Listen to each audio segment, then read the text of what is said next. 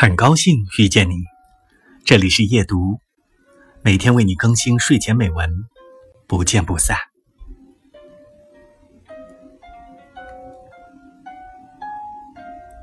五月天曾唱过：“七岁的那年，抓住那只蝉，以为能抓住夏天；十七岁的那年，吻过她的脸，就以为和她能永远。”多年后，再想起那些没来由的迷茫和执着，也许我们都忍不住会心一笑。人生就是一辆开往终结的列车，没什么人能自始至终的陪我们走完全程。